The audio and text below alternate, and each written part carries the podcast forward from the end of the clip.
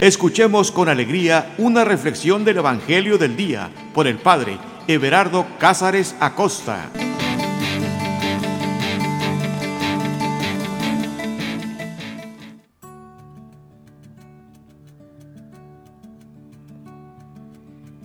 Carta de amor.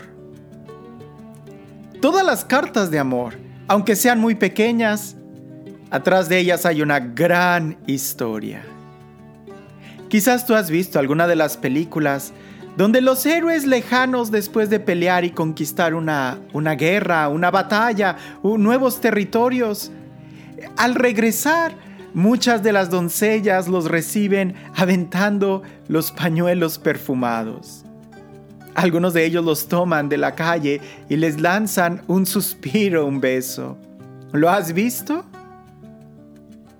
Así también puede suceder y sucede con las cartas de amor. Aquellos que las conservan cuidadosamente no quieren perder ninguna de ellas porque atrás de cada carta hay una historia. Y esa historia siempre vale la pena escucharla.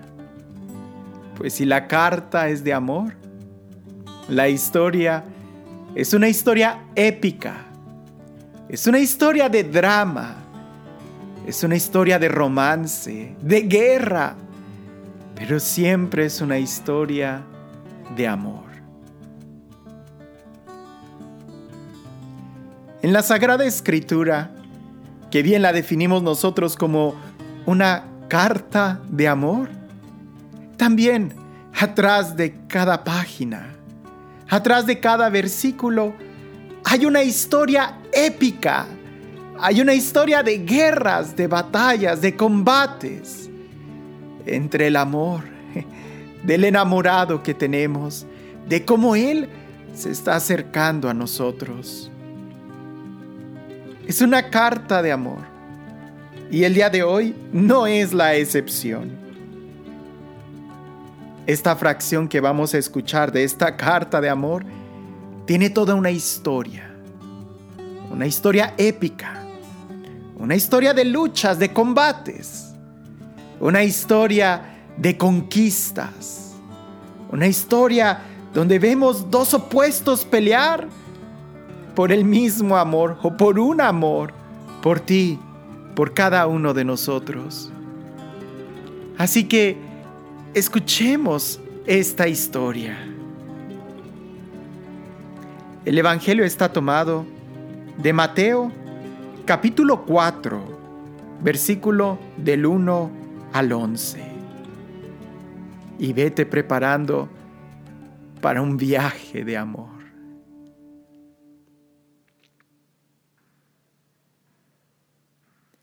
Iniciamos en el nombre del Padre, del Hijo y del Espíritu Santo.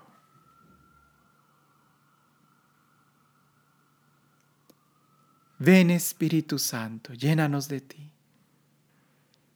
Ven amor del Padre y del Hijo, y llénanos de tu presencia. Ven dulce huésped del alma, y llena nuestro corazón de ti, de tu amor. Dulce soplo creador, así como desde el principio tú diste vida, hoy ven a darnos vida. Ven a pronunciar tu palabra y que la palabra en nosotros también cobre forma, cobre vida, cobre personalidad. Ven Espíritu Santo y prepara nuestros oídos para escuchar atentamente la palabra. Que nuestros oídos sean oídos de discípulo. Que podamos escuchar, que podamos aprender que podamos recibirte.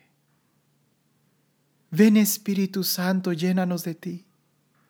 Ven Espíritu Santo y a cada uno de nosotros, aquellos que también van a estar escuchando esta grabación, Señor, protégelos, inúndalos de tu amor, de tu presencia, cúbrelos con tu calidez, para que todos juntos podamos escuchar tu palabra, la palabra que tú inspiraste, y la palabra que exige ser leída en tu presencia.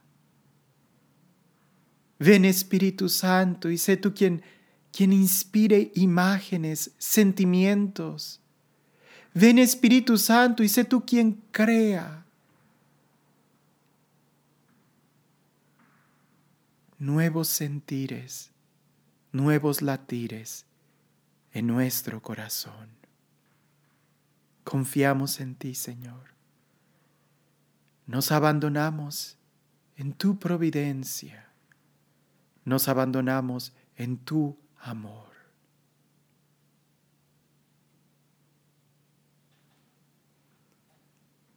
Y dice así, del Evangelio de Mateo, capítulo 4, versículo del 1 al 11.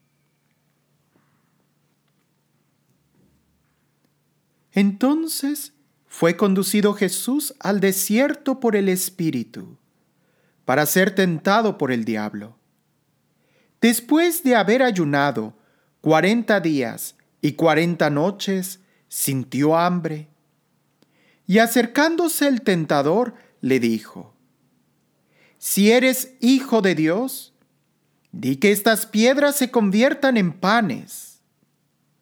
Él respondió, Está escrito, no solo de pan vivirá el hombre, sino de toda palabra que procede de la boca de Dios.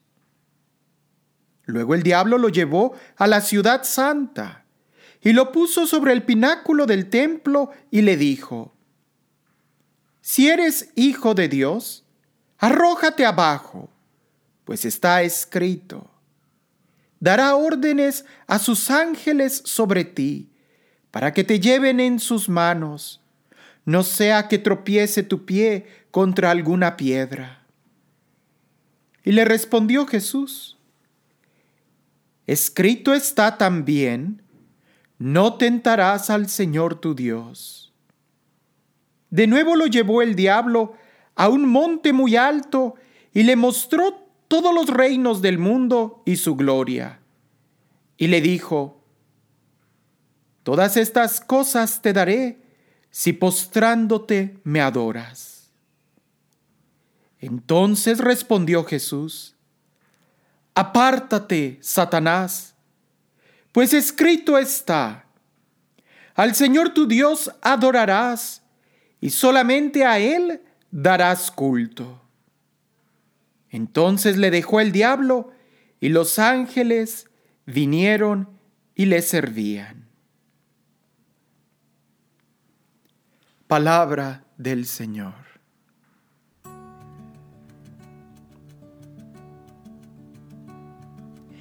Entonces, entonces fue conducido Jesús. No dice que fue obligado, no dice que fue, que fue eh, eh, empujado, sino más bien conducido, fue guiado. Nosotros deberíamos de aprender también esto, a dejarnos guiar, a dejarnos conducir, a poder escuchar la instrucción. Jesús fue guiado.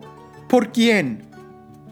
Por el Espíritu, no por su carne. ¿Cuántas veces nosotros más bien nos dejamos guiar por las apetencias de nuestra carne, por lo cómodo, por lo seguro? No, pareciese que Jesús no, no, no se guía de eso sino más bien Él es conducido por el Espíritu. ¿Y a qué lugar lo lleva el Espíritu? ¿Al lugar seguro? No, lo lleva al desierto. No cabe duda que nosotros también deberíamos de aprender esto, dejarnos guiar por el Espíritu. Muchas veces nosotros pensamos que el Espíritu siempre nos va a llevar y sí, al final lo vemos nos va a llevar a lugares de éxito, a lugares de prosperidad, pero no sin antes pasarnos por el desierto, porque esa es la mejor forma. Jesús fue conducido al desierto por el Espíritu. A veces nosotros somos conducidos o le pedimos a Dios que nos lleve, que nos libre, que nos cuide, que nos... Y sí, es cierto, pero a veces malentendemos esto. que precisamente el lugar seguro para nosotros es el desierto. Una vez alguien dijo, Señor, ¿por qué me estás llevando a lugares de tormenta? ¿Por qué me llevas donde la tempestad pega fuerte sobre mi bote? Y el Señor le contestó, porque tus enemigos no saben nadar. Precisamente ahí está la seguridad. Y nosotros deberíamos de aprender esto. Si nos dejamos guiar por el Espíritu, a pesar de que pareciese que el lugar no es correcto, hay que obedecer. Hay que obedecer. A nosotros no nos toca preguntarle al Señor, ¿a dónde? ¿A dónde, Señor? Sino más bien dejarnos guiar. Porque dejándonos guiar por Él es donde sabremos que estamos en lugar seguro, a pesar que es el desierto. Ahora, el siguiente texto, firmemente yo creo que solamente se aplica a Jesús. Porque en nuestra vida pudiéramos ver que la mejor forma de salir victoriosos de la tentación es huyendo de ella. Nunca hay que confiarnos, aquel que se cree fuerte va a fallar. Y precisamente en las tentaciones que Jesús eh, padece o en las que es tentado es precisamente la humildad la que lo hace ser victorioso. Jesús es llevado al desierto por el Espíritu para ser tentado por el diablo. ¡Qué osadía! Pero no podría ser de otra manera. Que Dios se haya hecho igual a nosotros, exactamente igual a ti y a mí, en todo igual, hasta en ser tentado. Muy posiblemente antes Jesús posiblemente no haya sufrido ninguna tentación para que eh, el Evangelio así lo describa. Fue llevado por el Espíritu al desierto para ser tentado por el diablo. Fue guiado por el Espíritu para ser exactamente igual a ti y a mí y mostrarnos de una u otra forma cuál es el camino de la victoria. Mostrarnos de una u otra forma el gran amor que nos tiene, que incluso fue tentado. Él, el grande, el Dios, el sabio, semejante a nosotros. Y digo que qué osadía, porque osadía la del diablo el atreverse a tentar a Jesús. Que si el diablo sabía o no sabía que él era el Hijo de Dios, que era Jesús, no lo sabemos. Pero veamos y reflexionemos esto. El diablo, qué osadía, atreverse atentar a Dios. No tiene límites el diablo. Si, si fue capaz de acercarse y tentar a Jesús, ¿qué no hará con nosotros? No hay límites para el diablo. Mira que acercarse a Jesús para tentarlo. Pero lo que más me sorprende es que el amor que Jesús nos tiene tampoco tiene límites. Porque si el diablo se acerca para tentarlo, Jesús se acerca a la tentación para amarnos, para ser completamente semejante a ti y a mí, poniendo en riesgo su propia dignidad, poniendo en riesgo su propia santidad, nos muestra cuánto nos ama. Después de haber ayunado 40 días y 40 noches. El número 40 en la Sagrada Escritura se repite muchas veces. Mm, Pensemos solamente los años que duró el pueblo de Israel en el desierto, el ayuno que duró Elías, el tiempo que duró Moisés en el, en, el monte para recibir la ley. 40 significa una generación. Es ese, eh, una vida entera, una generación. Que Jesús haya estado en el desierto 40 días y 40 noches nos está mostrando que es por una generación. Él va a inaugurar una nueva generación, una nueva etapa donde sí se puede vivir en santidad. Y Él nos va a mostrar que siendo tentados sí se puede vencer a la tentación. Ahora, dice el texto que después de haber ayunado 40 días y 40 noches, sintió hambre. Es por eso que el enemigo se acerca. El enemigo se acerca cuando tenemos hambre, cuando estamos vacíos. Y curiosamente, el enemigo no supo que Jesús estaba vacío de comida, que tenía hambre, pero que estaba lleno en su corazón de amor, que estaba lleno de la presencia de Dios. El enemigo se acerca a nosotros a tentarnos cuando tenemos hambre, cuando estamos vacíos. Y a ti y a mí no me refiero propiamente a estar vacíos de hambre, de comida, sino Precisamente el enemigo se acerca a nosotros cuando estamos vacíos de amor, cuando estamos vacíos de la presencia de Dios, cuando estamos vacíos de su gracia, cuando no estamos siendo guiados por el Espíritu. De ahí que es importante que nosotros estemos analizándonos continuamente. ¿Estoy viviendo en la presencia de Dios? ¿Estoy caminando en su gracia? Estoy caminando, estoy lleno de su amor, porque mientras más llena esté mi vida de su gracia y de su presencia, no va a haber lugar para la tentación, no va a haber lugar para la ambición, no va a haber lugar para los celos, porque el amor es lo que echa fuera todo lo demás. Pero donde no hay amor, o donde solamente tengo un porcentaje de amor y que nada más reduzco mi vida espiritual al 50%, cuidado, porque le estás dejando el 50% al enemigo a que se acerque a ti a ser tentado. Todo tu corazón, toda tu mente, todas tus emociones deben de estar siempre enfocándose en el Señor, alimentándonos de Él. Y es precisamente ahí, en el alimentarnos, donde el enemigo se acerca y pone su primer tentación. Le dice, si eres hijo de Dios, fíjate bien, si eres hijo de Dios, Jesús no tiene que probarle a él nada. Claro que él es hijo de Dios, él lo sabe. Pero el enemigo se acerca diciéndole, si eres hijo de Dios, si es verdad que tú eres el Hijo de Dios, entonces haz esto. Es como como si le dijera, yo no creo que tú seas el Hijo de Dios, pruébamelo. Ahora, Jesús no tiene que probarle nada a nadie. Él es el Hijo de Dios y se lo demuestra enseguida. Pero quiero que traduzcamos esto en cómo el enemigo a nosotros todavía hoy sigue utilizando la misma fuerza. A Jesús le dice, si eres el Hijo de Dios. A nosotros nos puede decir, si tú eres muy hombrecito, haz esto. A ver, si tú eres tan inteligente como te crees, haz esto. o incluso, si es verdad que me amas, pruébamelo, confía en mí.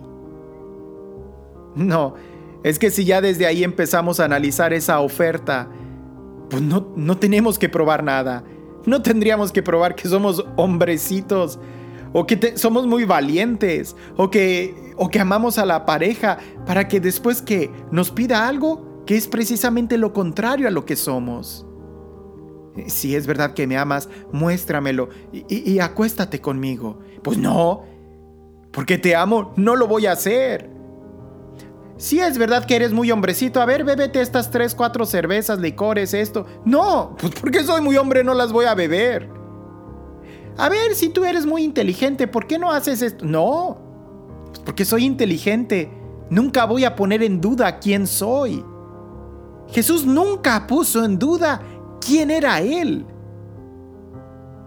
Desde ahí el enemigo siempre nos va a estar atacando, poniéndonos en duda. Por eso Él entra y se acerca a nosotros cuando estamos en ese momento de quiebre, de hambre, de necesidad. Y Él se acerca y dice, a ver si es cierto. Di que estas piedras se conviertan en panes. Es algo absurdo. Pero la tentación ahí está, igual que como desde el principio. El enemigo le dice a, Eva, ah, es que Dios sabe que si comes de ese fruto serás como Él. Qué absurdo. ¿Quién va a creer que comiendo de un fruto te vas a hacer semejante a Dios? No lo hay. Pero parece que el día de hoy sigue siendo la misma tentación. Anda, tómate otra cerveza y te pondrás bien happy. Te pondrás bien feliz. ¿Quién va a creer esas tentaciones? Pues sí lo hay. Sí lo hay. Critica a aquella persona y tú serás más importante. Destruye la fama. Mira, habla mal de aquel. Y tú, tú, tú serás más santo, más bueno. Haz que estas piedras se conviertan en pan. Pues para ese caso mejor elimino y echo fuera de mí el hambre. Pero no, el enemigo quiere que pruebes, que hagas, que dudes. Jesús le contesta con una frase de la cual muestra que Él está lleno de otro alimento que lo sacia y lo satisface más que cualquier otro manjar de la tierra.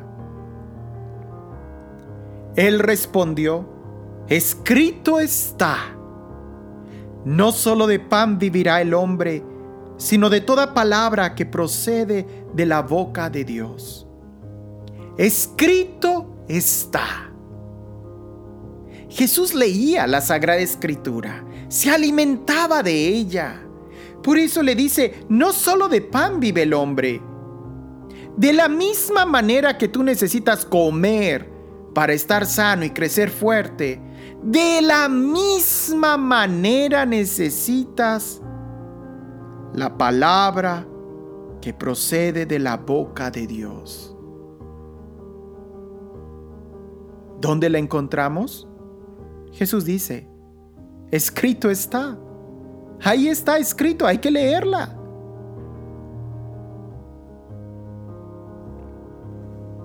Jesús nos muestra que aunque podamos tener algunas carencias, aunque podamos tener hambre, frío o algunas necesidades, si estamos llenos de la presencia de Dios, si estamos llenos de la palabra de Dios, hmm, saldremos victoriosos de cualquier problema o reto. Pero si no tenemos la palabra de Dios, estaremos completamente indefensos y a merced del enemigo. La siguiente tentación es muy fuerte. Luego el diablo lo llevó a la ciudad santa. A la ciudad santa. Cualquiera pensaría que el diablo te va a llevar a cualquier lugar menos al templo, menos a la ciudad santa. Y sin embargo, ahí es donde están las peores tentaciones. No, escúchalo bien va a depender mucho de a qué vas a la ciudad santa. Va a depender mucho de cuál es tu intención al acercarte a, las cosas santas. Si te acercas a las cosas santas con el deseo de conocer a Dios, de amarlo, de honrarlo, de adorarlo, es bueno, hay santidad en ti. Pero también te puedes acercar a la ciudad santa siendo guiado por el diablo, con otras intenciones totalmente diferentes de honrar a Dios.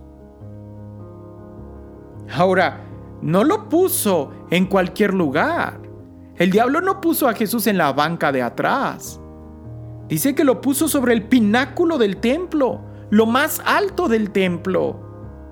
El lugar de santidad, el lugar donde pudiéramos decir la gente volteaba a ver, la parte donde, donde el templo y el cielo se unen. Y le dice, si eres hijo de Dios, arrójate abajo. Nuevamente, si eres hijo de Dios, arrójate abajo. Es importante que, que analicemos eso, si eres hijo de Dios porque siempre va a estar ahí tratando de robarnos la identidad. El pecado es aquello que te quita la identidad. El pecado es cualquier propuesta que trata de sacarte de tu comunión como hijo de Dios. Se acerca y le dice, si eres hijo de Dios, arrójate abajo, pues escrito está, dará órdenes a sus ángeles sobre ti para que te lleven en sus manos, no sea que tropiece tu pie con piedra alguna. Curiosamente, e, el diablo no citó el texto completo, porque justo enseguida dice, pisotearás leones y dragones, caminarás sobre áspides y víboras. Pero eso no lo dijo el diablo. El diablo solamente dijo la primera parte. Los ángeles te sostendrán. Porque él sabe y el, el, demonio nunca va a citar todo el texto bíblico, solamente va a citar aquellos pedacitos para engañarte, para hacerte dudar. Siempre es importante poder ver el contexto y alimentarnos bien de la Sagrada Escritura, no de migajas. Dios no quiere darnos migajas. Jesús en una parte del Evangelio no quería darle migajas a aquella mujer, sino darle el alimento sólido del Hijo. Cuando aquella mujer le dice, también los perritos comen migajas, Jesús con ese diálogo no quiere darle migajas, quiere que ella pida el pan. Nosotros no debemos de alimentarnos de poquitos textos bíblicos, sino de ser asiduos en la palabra, alimentarnos de ella. Si eres hijo de Dios, arrójate abajo. Pues está escrito, dará órdenes a sus ángeles. En esta tentación vemos dos cosas sorprendentes. Una es que lo lleva al templo y dos, que el texto bíblico que usa es precisamente que habla de Dios mandará ángeles sobre ti. ¿De qué manera nosotros somos tentados así? Cuando vamos al templo y abusamos de la misericordia de Dios. Cuando vamos al templo y nos creemos que estamos muy cerquitas de Dios y decimos, ah, voy a pecar, total, ay, pues Dios me perdonará. Ahí estás abusando, ahí te estás lanzando al precipicio, so pretexto de que una parte de la Sagrada Escritura dice que Dios tiene misericordia para ti. Pero no estás leyendo la otra parte de que sí tiene que haber una conversión, un dolor de pecado, y eso implica que no vas a volver a pecar. Dios es misericordioso tan, tan verdad como que Él es justo. Si te das cuenta en este texto y abre bien los ojos, lo llevó al templo y le dijo, Dios te protegerá, lánzate. A veces nosotros estamos en el templo, en las cosas sagradas, y, aunque sabemos los textos bíblicos, los usamos solamente para nuestra conveniencia. Ay, pues Dios me perdona, pues esto es esto. No. Fíjate bien lo que Jesús le responde. Escrito está también. Jesús sí conoce la Sagrada Escritura. Escrito está también, no tentarás al Señor tu Dios.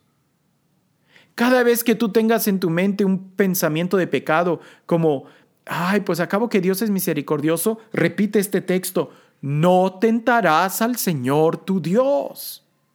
No te es permitido cometer ningún pecado. Dios a nadie, a nadie le da permiso de pecar. De nuevo lo llevó el diablo a un monte muy alto y le mostró todos los reinos del mundo y su gloria. ¿Te das cuenta que a diferencia del Espíritu, el Espíritu conduce a Jesús al desierto, a un lugar donde no hay nada, con la finalidad de fortalecerse? El diablo, cuando conduce a Jesús, o lo lleva más bien, lo lleva, no lo conduce. Conducir es decirle y darle direcciones. Aquí dice que lo lleva. El diablo te lleva a lugares donde aparentemente hay mucha prosperidad, como en templo y el pináculo del templo. No todos tenían acceso al pináculo del templo. Tendrías que tener las llaves de él para subir. Y, lo lleva también a un monte alto y le enseña, dice el texto, que le enseña todo el mundo, los reinos del mundo y su gloria. El diablo eso es lo que te muestra inmediatamente. Es cierto que hay que pedirle a Dios que nos dé prosperidad, pero cuidado, siempre en su voluntad, y no tenerle miedo a pasar por el desierto, Que si tú estás buscando las cosas fáciles e inmediatas, Jesús dirá en otro texto que el camino a la perdición es ancho, es cómodo. En cambio, el camino que lleva al reino es estrecho y muy pocos pasan por él. Si tú quieres una prosperidad inmediata, olvidándote primero de pasar por el desierto, de verdaderamente limpiar y purificar tu corazón y tus intenciones y ponerlas al servicio y en adoración a Dios?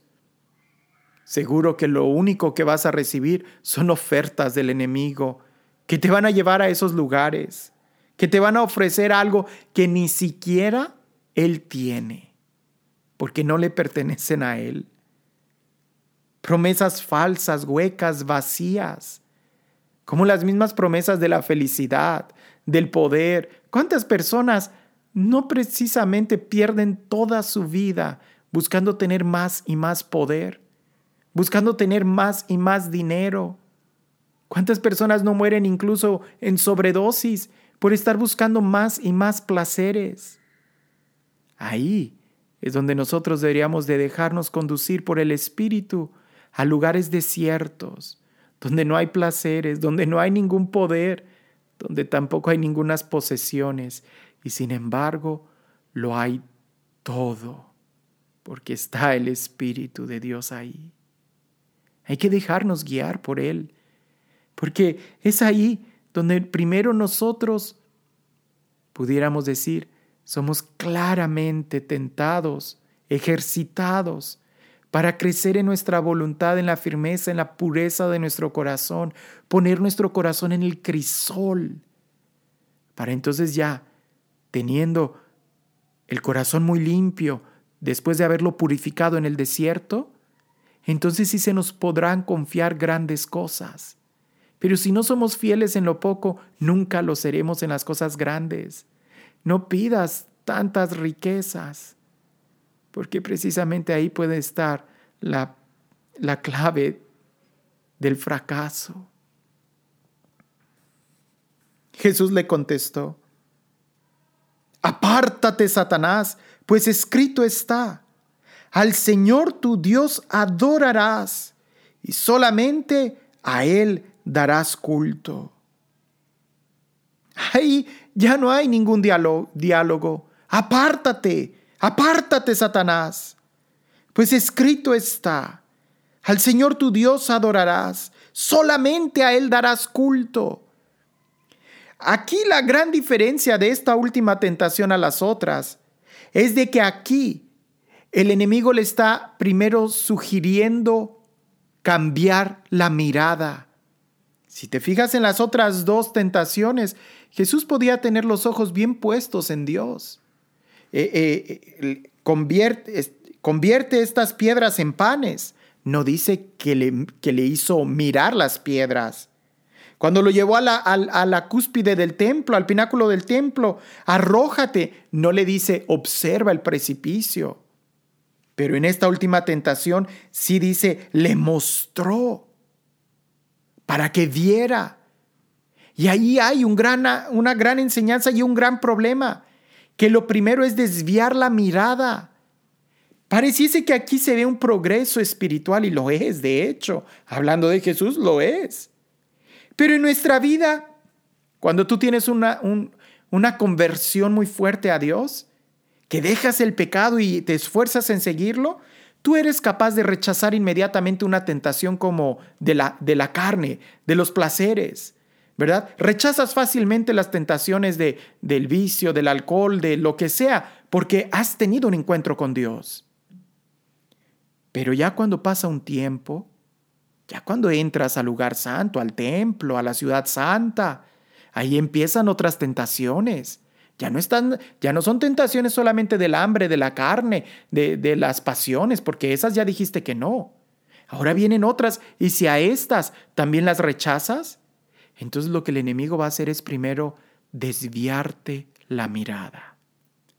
Que ya no estés mirando la cruz, que tu mirada ya no esté en las cosas de, de arriba, sino que ahora observa todos los reinos de la tierra, observa su gloria.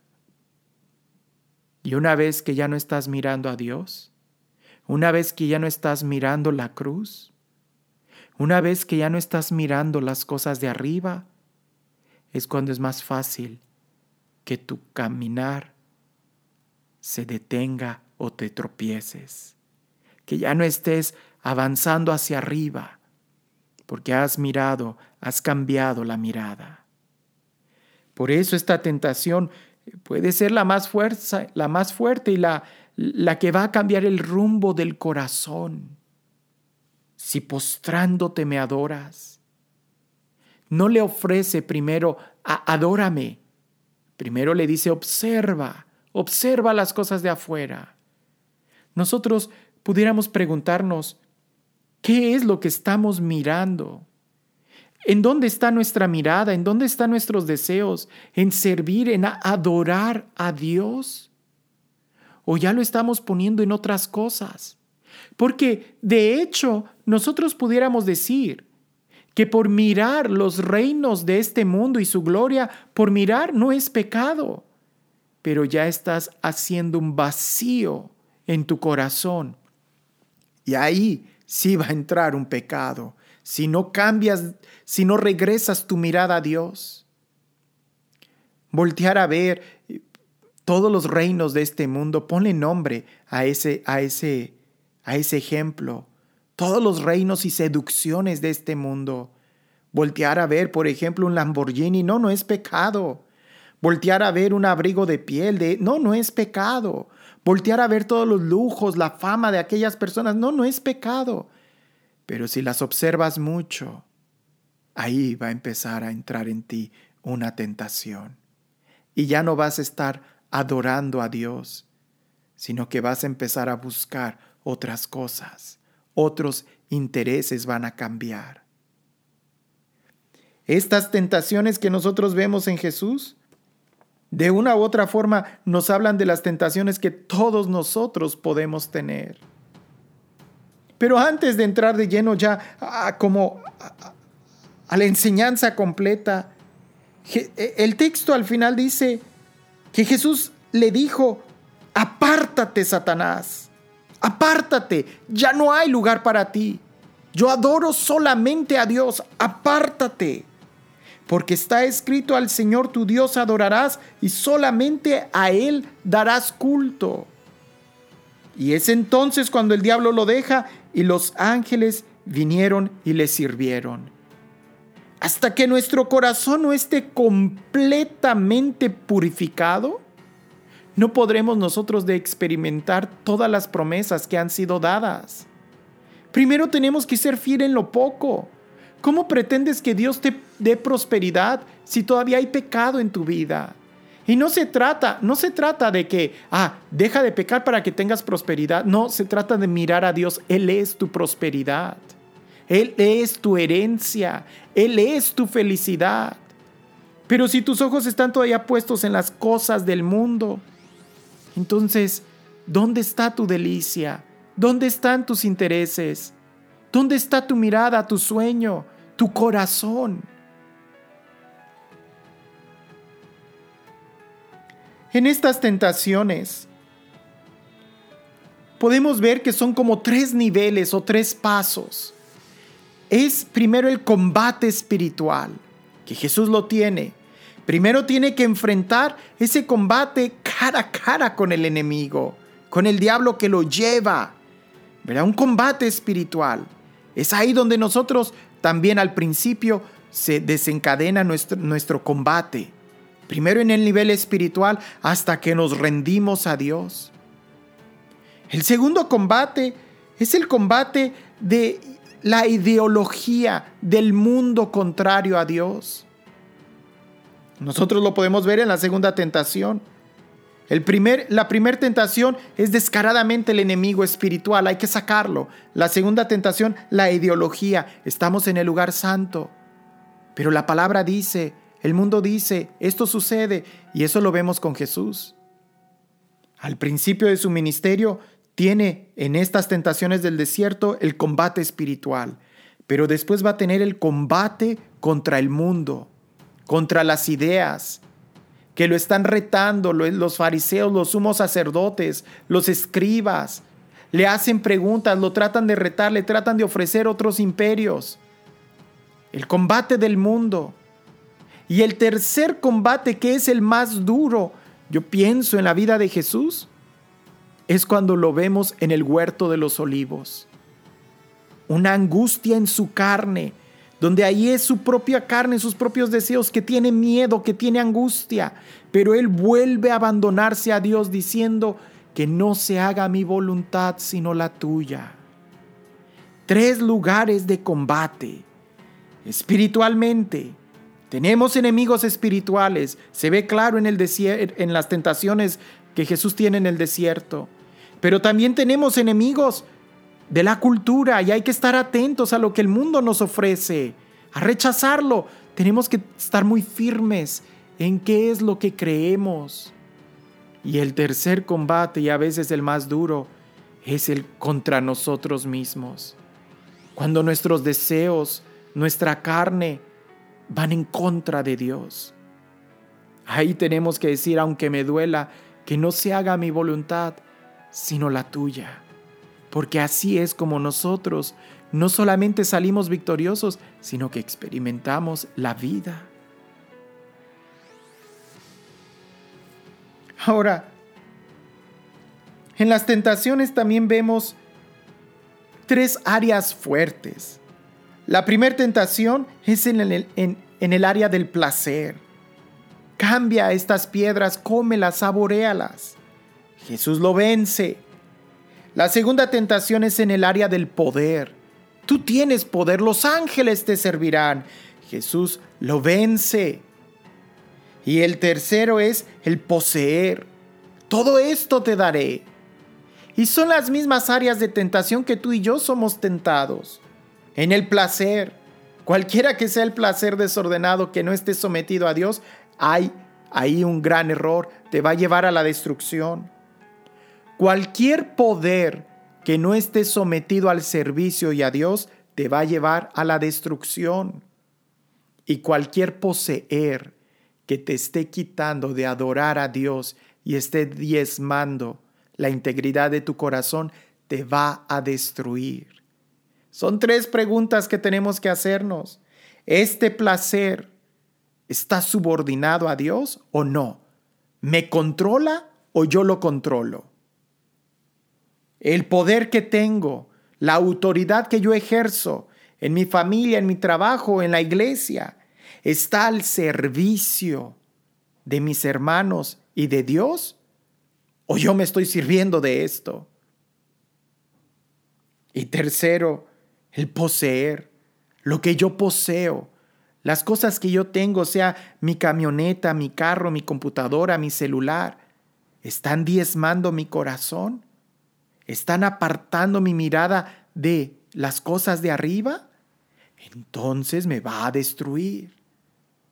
Tenemos que ser bien claro en estas tres áreas para nosotros también poder salir victoriosos y disfrutar nuestra vida. ¿Cómo podemos encontrar el discernimiento? Escuchando la palabra de Dios. Ahora, en estas tentaciones también pudiéramos nosotros verlas así. La primera tentación son los placeres que están al nivel de la carne, al nivel de la flor de la piel. La segunda tentación, esa primera tentación es la del pan. La segunda tentación es la de la del poder, la de aviéntate, es la de la voluntad. Hay que tener voluntad, no dejarnos dominar, sino tener bien claro qué es lo que queremos. Y la tercera tentación, todo esto te daré si postrándote me adoras, son los sentimientos. ¿Cómo te das cuenta? Desde la carne, saber dominar los sentimientos, el deseo de la carne hay que dominarlo, pero también hay que dominar la voluntad y también hay que dominar los sentimientos. Este texto es todo un itinerario para crecer en la vida espiritual. Habría que leerlo y volverlo a leer para poder escuchar qué es lo que Dios nos dice. ¿Qué es lo que Dios te dice? ¿Qué te, dijo el día de hoy? ¿En, ¿En, qué habló en tu vida el día de hoy? En que quizás tenemos que ser más conducidos por el Espíritu, no tenerle miedo cuando el Espíritu nos lleva a tormentas, a donde la marea eh, está alta. Recuerda que tus enemigos no saben nadar, no le tengas miedo. Si te lleva al desierto es porque tus enemigos no tienen provisiones y van a perecer en el camino. Pero déjate, déjate conducir por el Espíritu.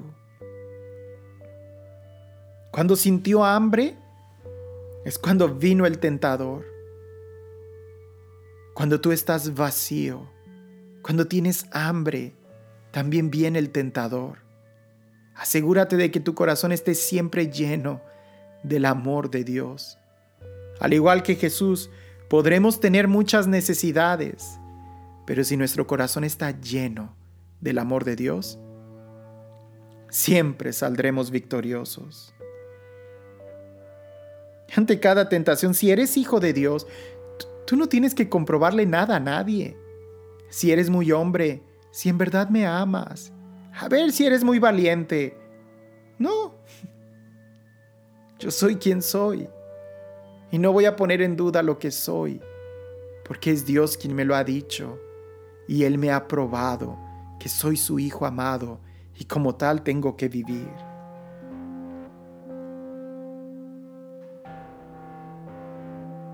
¿En verdad creemos que no solamente de pan vive el hombre? ¿En verdad creemos que la palabra de Dios nos alimenta? Tendríamos que alimentarnos de la misma manera que como nos alimentamos del pan material, si en verdad creemos que también de esta palabra nosotros vivimos.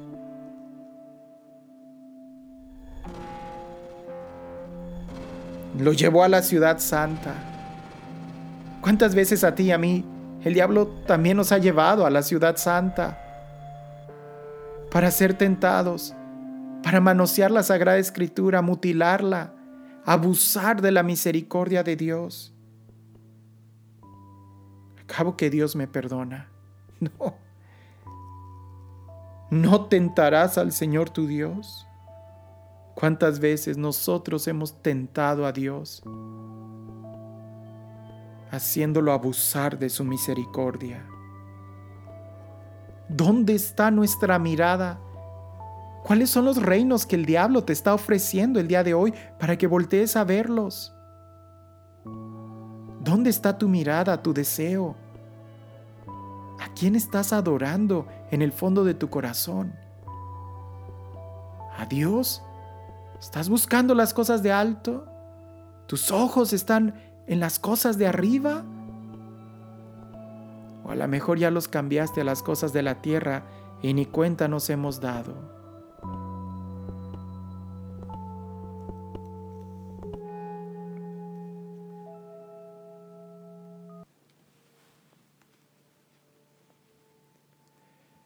Señor Dios, Te pedimos perdón por todos nuestros pecados. Te pido perdón, Señor, especialmente por aquellos momentos en donde no me he dejado guiar y conducir por ti, donde a veces he renegado entrar al desierto, porque mis ideas son otras.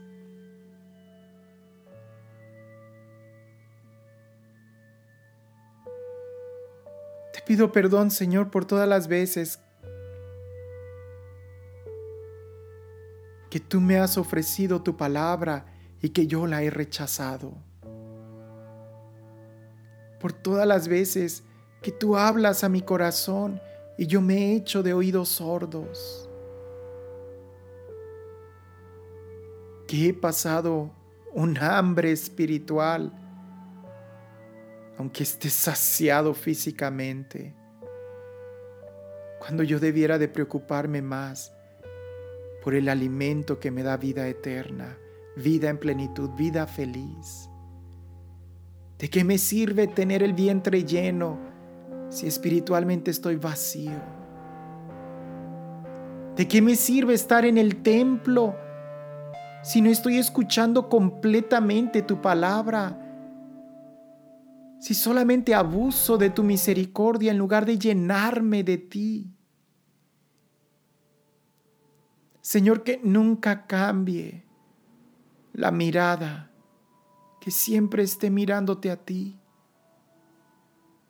con los ojos puestos muy alto en el lugar donde tú quieres que yo esté, donde existe la verdadera gloria, la verdadera felicidad. Que nunca cambie mi mirada, Señor. Que siempre te ame.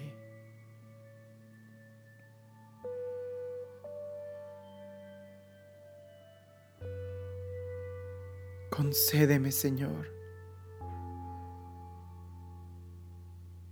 ser fiel a tu palabra, a tu espíritu. Concédeme, Señor, amarte, estar contigo.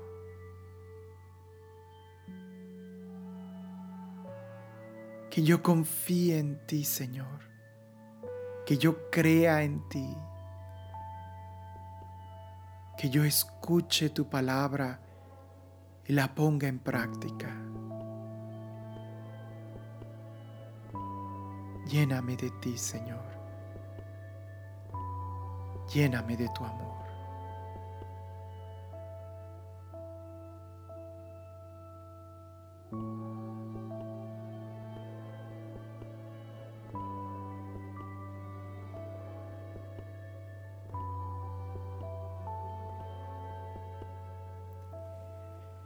El Señor esté con ustedes. Y la bendición de Dios Todopoderoso, Padre, Hijo y Espíritu Santo, descienda sobre ustedes y permanezca para siempre.